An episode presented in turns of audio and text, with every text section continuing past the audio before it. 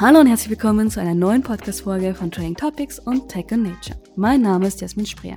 Ich kaufe ein festes Haarshampoo oder eine Packung Hafermilch und habe direkt gespendet. Fast ohne es zu merken. Das ist das Prinzip des Berliner Social Businesses Share. Nun feiert es bereits sein vierjähriges Jubiläum. Heute ist bei mir einer der Gründer, Sebastian Stricker. Hallo Sebastian, schön, dass du da bist. Hallo Jasmin, ich freue mich da zu sein. Ja, sehr gerne und ich würde einmal sagen Happy Birthday. Damit starten wir zuerst. Vier Jahre gibt es jetzt bereits Share und davon auch zwei Jahre bereits in Österreich. Ihr habt gestartet in einer nicht ganz so leichten Zeit, in Corona-Zeiten. Seid ihr inzwischen richtig am Markt angekommen in Österreich oder kämpft ihr noch? Interessante Frage. Hat wahrscheinlich auch immer etwas mit den Zielen und den Erwartungen zu tun, die man sich setzt. Für ein Startup geht es uns schon ziemlich gut für den Vergleich mit Nestle und äh, Procter Gamble und Unilever sind wir äh, noch eher unter ferner Liefen. Ja, also was ich sagen will, ist wahrscheinlich eine Frage der Perspektive. Wir sind definitiv im österreichischen Markt äh, signifikant vertreten, äh, sagen wir mal so. Ich weiß gar nicht so, wie sich genau die Zahlen jetzt aufteilen. Äh, wir sind ja aktiv in fünf Ländern, Österreich, Deutschland, Tschechien, Spanien und der Schweiz das wird sich so circa entlang der Bevölkerungszahlen bewegen, würde ich mal sagen. Okay, ja, das wäre meine nächste Frage nämlich schon gewesen, ob du für uns Zahlen hast, ähm, wie die Verkäufe hierzulande sind, äh, ob die Österreicher mehr Interesse haben äh, an Share als vielleicht sogar die Deutschen, oder ob es da schon irgendwelche Abstaffelungen gibt. Aber ich ähm, schätze aus deiner vorherigen Antwort, das ist schwierig zu sagen. Also ähm, ich glaube, also sozusagen zahlenmäßig, wir machen mittleren zweistelligen Millionen Euro Umsatz. Wir wachsen ganz gut zweistellig. Wir sind rund 110 Leute und äh, sind eben in fünf Ländern aktiv. Was aber noch viel wichtiger ist, äh, ich glaube, was uns motiviert, also Share ist ja so ein interessantes Konstrukt aus, das sich jetzt Sozialunternehmen nennt. Äh, also wo es ja irgendwie so diese Komponente Sozial oder Impact oder Purpose oder Gutes tun gibt, aber dann trotzdem noch das Wort Unternehmen in, dieser Organisation steckt. Im Kern geht es, so glauben wir, tatsächlich um das Soziale, um den Impact, um den Purpose. Und da äh, haben wir jetzt äh, bisher 4 Millionen Euro gespendet oder in soziale Programme investiert, wie wir es nennen. Wir haben eineinhalb Millionen Menschen erreicht über diese Programme. Äh, jede Sekunde, das ist vielleicht für das Team das Motivierendste, jede Sekunde teilt jemand, indem er ein Share-Produkt konsumiert. Ähm, 24 Stunden am Tag, sieben Tage die Woche. Es ist ganz nett, sich das zu überlegen. Äh, und dieser Akt des Teilens ist sozusagen nicht nur in unserem Markennamen, sondern ganz essentiell für, wie wir dieses Geschäftsmodell auch bauen, was der emotionale und Markenaufhänger ist und vielleicht auch die Ideologie des Unternehmens. Und was jetzt sozusagen den, den äh, Vergleich hinsichtlich, sozusagen sind die Österreicher äh, spendabler oder mehr an sozialen Unternehmen interessiert oder die Deutschen. Ich bin Österreicher, lebe aktuell in Berlin. Ähm, ich würde sagen, das hält sich ziemlich die Waage. Sehr gut, sehr diplomatisch. Ähm, ich bin Deutsche, lebe momentan in Wien. Wir haben also die äh, Rollen getauscht sozusagen. Aber ein Beispiel, was mir in dem Moment noch in den Sinn kam, ist natürlich die Frage, ob man jemals genauso werden möchte wie Nestle oder halt nicht, weil du meintest, es ist nicht vergleichbar mit Nestle. Und ob das eine Zielsetzung ist, sei mal dahingestellt. Aber wir kommen jetzt noch einmal noch mehr zu eurem Konzept, weil du hast es jetzt gerade schon ein wenig angeteasert, aber ich würde es gerne natürlich noch ausführen für diejenigen, die jetzt mit euch noch gar nichts anfangen können. Die wird es sicherlich auch geben, die jetzt heute zuhören und sich denken, okay, passt, noch nie gehört. Grundsätzlich ist es relativ einfach erklärt. Bei einem Kauf eines Produktes wird ein Teilbetrag an ein Projekt gespendet. Ich habe es nachgelesen, also wenn ich ein Getränk kaufe, spende ich für Trinkwasserprojekte.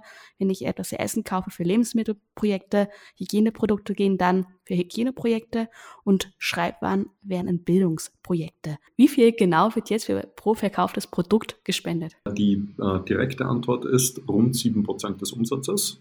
Das ist sozusagen wahrscheinlich die wichtigste Kennzahl. Äh, und wenn wir da jetzt tiefer gehen, dann würde ich zwei Dinge erwähnen. Äh, zum Teil sind die Projekte teurer, zum Teil sind sie billiger. Diese 7% sind wirklich sozusagen der Durchschnitt quer über den Gesamtumsatz.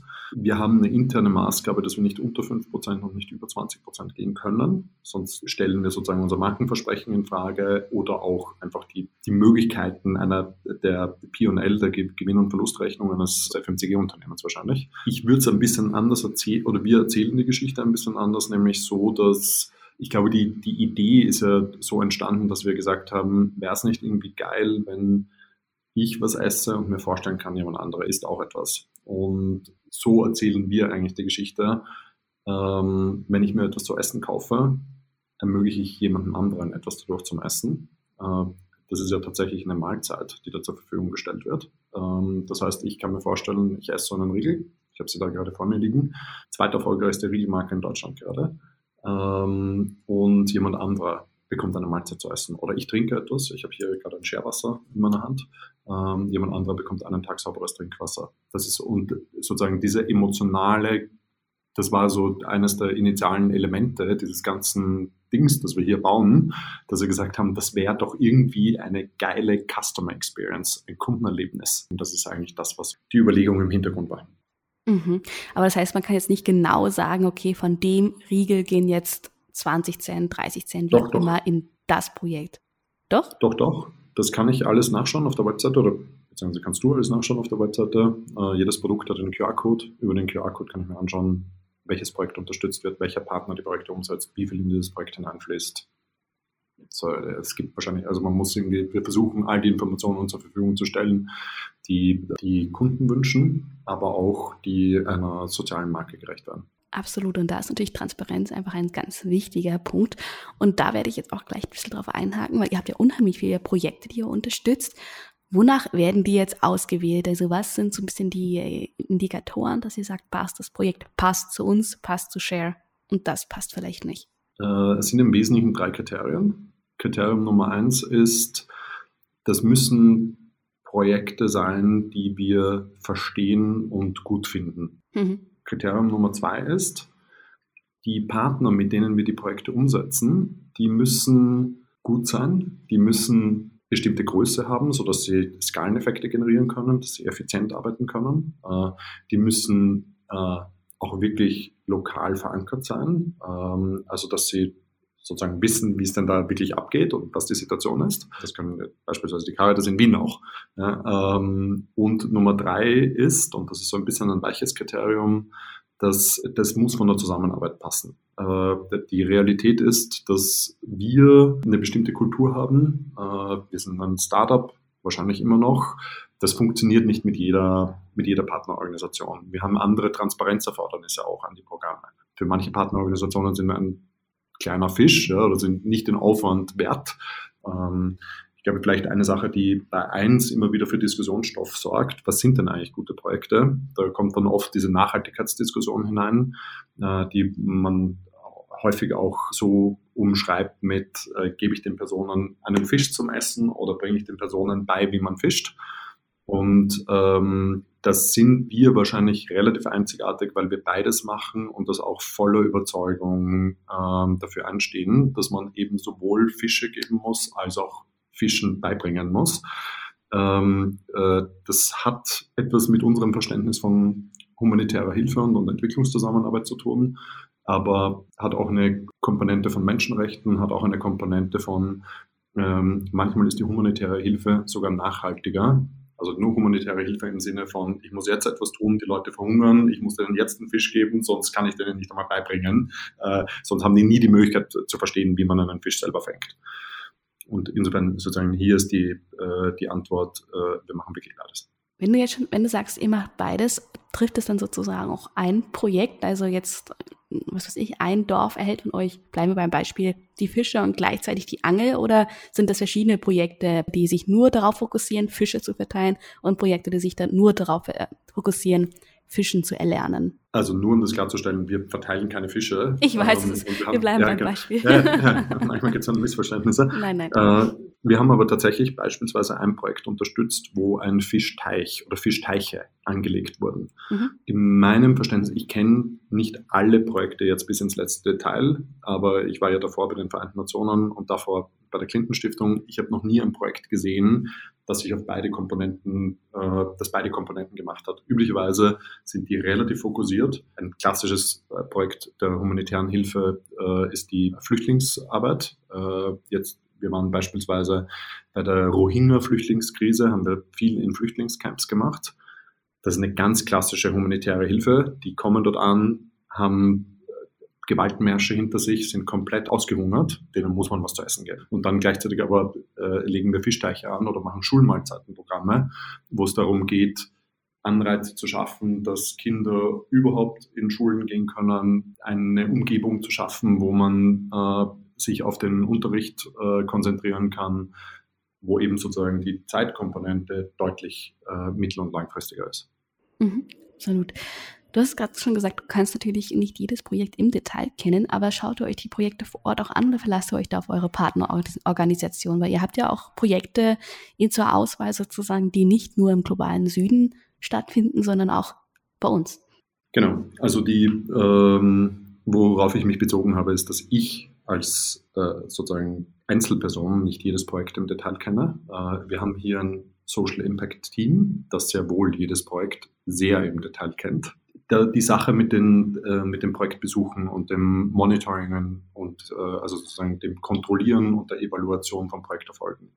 Das, die einfache Antwort wäre jetzt natürlich, wir schauen uns jedes Projekt an, wir gehen jedes Projekt besuchen, wir äh, sind mit denen einmal in der Woche am Telefon und lassen uns den, den Fortschritt erklären. Das könnte, marketingtechnisch würde ich das jetzt gerne so erzählen.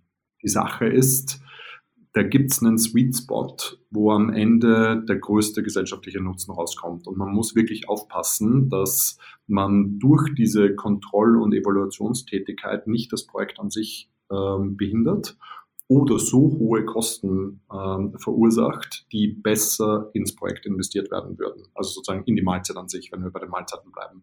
Und deswegen ist es nicht so, dass wir jedes Projekt besuchen. Wir besuchen Auswahl oder wir besuchen, wir machen eine Auswahl an Projekten, die wir besuchen. Es ist auch nicht so, dass wir zu jedem Projekt eine eigene Projektevaluation machen. Bei manchen Projekten, beispielsweise bei den Vereinten Nationen, man darf gar nicht als wir dürfen gar nicht die Projekte evaluieren der Vereinten Nationen, das dürfen nur andere Nationen machen. Das dürfen nur Länder, dürfen ihre Auditoren zu diesen Projekten schicken und dann ihre eigene äh, äh, Projektprüfung machen. Das fließt bei uns in die Projektauswahl ein. Wenn wir nicht selber die Evaluation machen, gibt es einen anderen Evaluationspartner, dem man vertraut. Insofern die ehrliche Antwort ist, das ist ein Balanceakt. Da muss man, oder wir glauben, da muss man äh, verstehen, sozusagen, welches Level an Kontrolle und Evaluation ist das Richtige für das, für das entsprechende Projekt. Nachdem wir jetzt die ganze Zeit über Projekte gesprochen haben, würde ich auch gerne noch ein bisschen mehr auf die Produkte eingehen, wie ihr zu der Auswahl kommt, weil es gibt ja natürlich da auch eine recht breite Auswahl, aber ihr selber seid ja kein Produzent, Lebensmittel beispielsweise. Wie kommt es da zu den entsprechenden Kooperationen und wie ist da auch die Auswahl? Also wollt ihr sozusagen als Unternehmen dann auch gleichzeitig für gesunde oder gesündere Artikel stehen oder geht es da eigentlich wirklich einfach um den breiten Impact? Weil am besten wäre es ja, wenn es überall drauf wäre, egal was, oder? Ich würde es wahrscheinlich beschreiben als neue Form des Konsums. Wenn ich jetzt eine Betriebswirtschaftsterminologie verwende als Marke, als eine Art des Einkaufens, nämlich eben wir stellen uns vor, du gehst in den Supermarkt oder in den Drogeriemarkt und da gibt's Regale voller Produkte von den verschiedenen Marken, die dir irgendwie erklären müssen, dass das eine Mineralwasser besser ist als das andere Mineralwasser. Und dann würden wir gerne noch eine weitere Option schaffen, wo du eben weißt, wenn ich mir von der Marke etwas gekauft habe, dann helfe ich jemandem anderen, der sich das Produkt nicht kaufen kann. Und zwar beim Wasser, ich kaufe mir eine Flasche Mineralwasser, jemand anderer bekommt einen Tag sauberes Trinkwasser. Und ähm, so denken wir über Share und dieses Konzept nach. Und das bedeutet eben, dass wir gerne die Idealvorstellung, der wir nachlaufen, ist, dass es irgendwann einmal in der Zukunft gar nicht mehr möglich ist, zu konsumieren und dadurch negative Externalitäten zu haben äh, oder nicht gesellschaftlich verantwortlich zu konsumieren. Ich glaube, eigentlich versteht das ja niemand. Irgendwie je älter wir werden, desto eher sind wir bereit, das zu akzeptieren.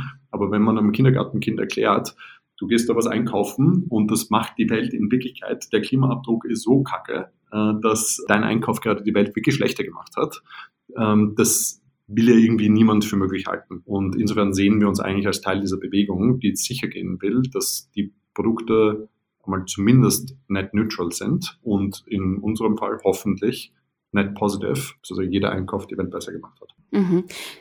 Und wie kommt ihr jetzt zu den Produkten? Habt ihr da die Kooperation dann mit den Herstellern selbst? Im Wesentlichen ja. Also aus einer Logistikperspektive. Wir haben keine eigenen Fabriken, äh, haben keine Nussplantagen. Ich sitze hier gerade vor unseren Nussriegeln oder keine eigene Mineralwasserquelle, sondern da arbeiten wir mit eigentlich aus meiner Sicht den Besten der Besten zusammen, die die richtige Qualität treffen, die richtigen Nachhaltigkeitsstandards einhalten und das dann auch noch zu einem Preis machen können, zu dem wir ein kompetitives Produkt verkaufen können, das ja auch noch die Spende enthalten muss. Ein bisschen provokativ vielleicht jetzt von mir. Eine kleine Frage doch dazu, weil du hast jetzt gerade schon gesagt, natürlich ähm, müssen die Nachhaltigkeitsstandards und ähnliches erfüllt werden.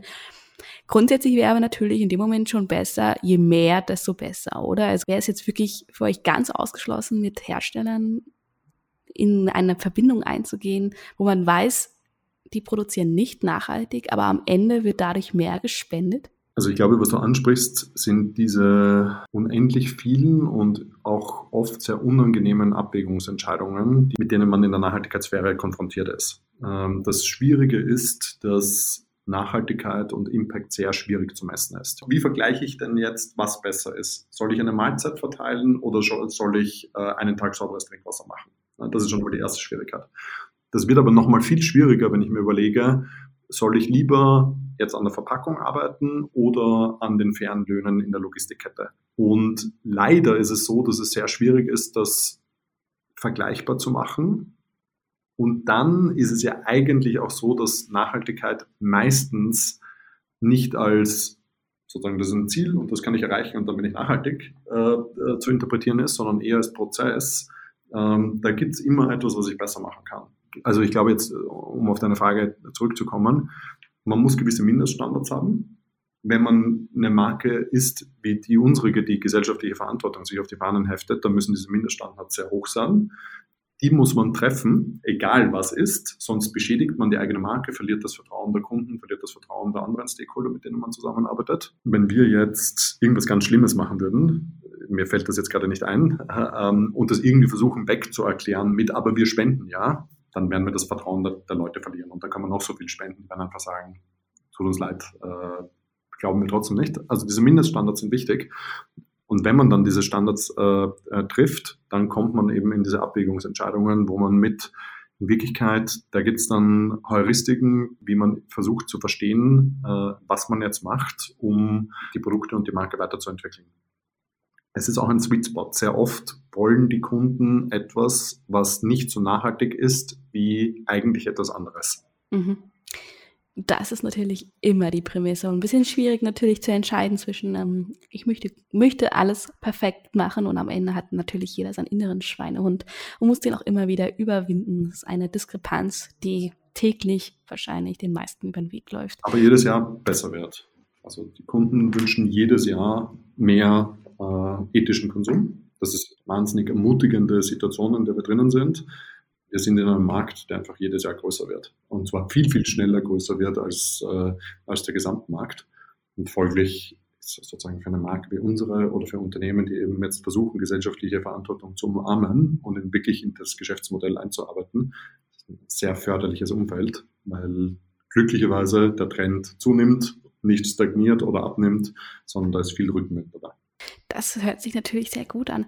Ein bisschen traurig ist es ja fast in meinen Augen so, dass die Leute sozusagen erst dann animiert werden, was zu spenden, wenn sie was dafür kriegen. Es ist jetzt natürlich sehr populistisch und fast ausgedrückt. Das will ich, möchte ich nicht so stehen lassen. Das kann man natürlich absolut nicht pauschalisieren. Aber das kann, der Gedanke könnte ja aufkommen sozusagen, weil da, bei euch spenden sie, aber müssen selber nichts weiter tun, weil sie kriegen ja was dafür. Glaubst du, das ist der einzige Weg, damit die Menschen in einer großen, breiten Masse ins Tun kommen? Also ich glaube, es ist, es ist leider keine Situation, wo es dieses, die eine Zauberformel gibt oder diese eine Sache, die ich machen muss und dann habe ich auf einmal gesellschaftlichen Fortschritt erreicht. Ich glaube, die, die Einstellung der breiten Bevölkerung ist sehr wichtig. Habe ich ein Interesse an ethischem Konsum? Ja oder nein? Ja, glücklicherweise jedes Jahr ein bisschen mehr, aber immer noch viele, die das nicht wirklich interessiert. Oder auch nicht die Möglichkeiten haben, ethisch zu konsumieren, weil es zu teuer ist. Mhm.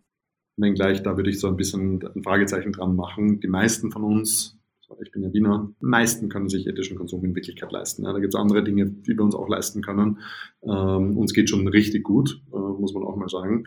Äh, aber sozusagen diese, sozusagen die Bereitschaft der breiten Bevölkerung und am Ende der Kunden äh, ist, äh, ist ein wichtiger Faktor. Ich glaube, was man nicht vernachlässigen darf, genauso ist natürlich die Gesetzeslage und der Regulator ein wichtiger Faktor. Also ähm, leben wir in einer Welt, wo es gesetzlich möglich ist, dass ich äh, die Umwelt verpeste und trotzdem Gewinne mache. Ähm, ich nicht dafür verantwortlich bin, dass ich den Müll wegräume, den ich mache. Das ist die, die, eine Welt, in der wir leben. Und äh, das ist natürlich auch sehr, sehr wichtig. Und dann kommt eben aus unserer Sicht eben diese dritte Säule dazu, zu der wir uns zählen, nämlich dass die Unternehmen die Idee haben, dass gesellschaftliche Verantwortung Sinn macht.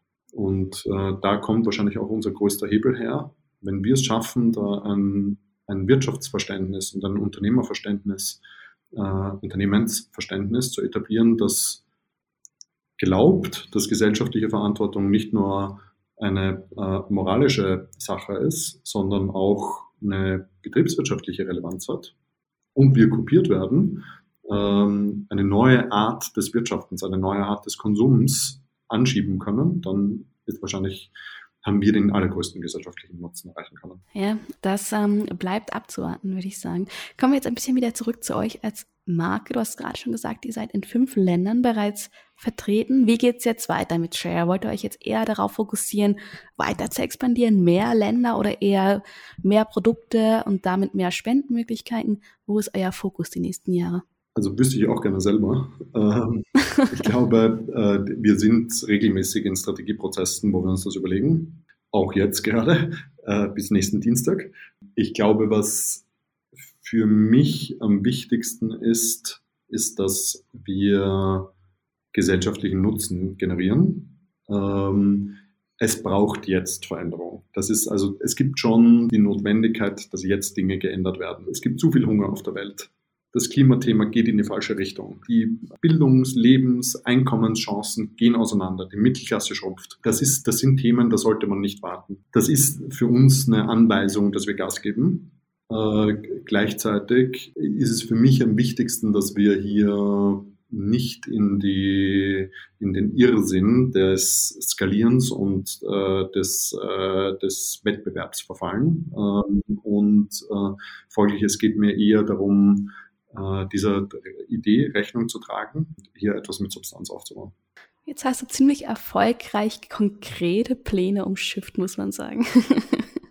Möchtest du sie uns noch nennen oder ist es ein Geheimnis? Ich glaube, es ist gar nicht so sehr ein Geheimnis, wie dass das wirklich eine Diskussion ist bei uns gerade. Ähm, wir, mhm. Es geht uns schon ziemlich gut. Also wir sind, äh, wir sind toll gewachsen, mhm. man, kann man wirklich sagen. Ähm, alle Voraussichten nach werden wir toll weiter wachsen.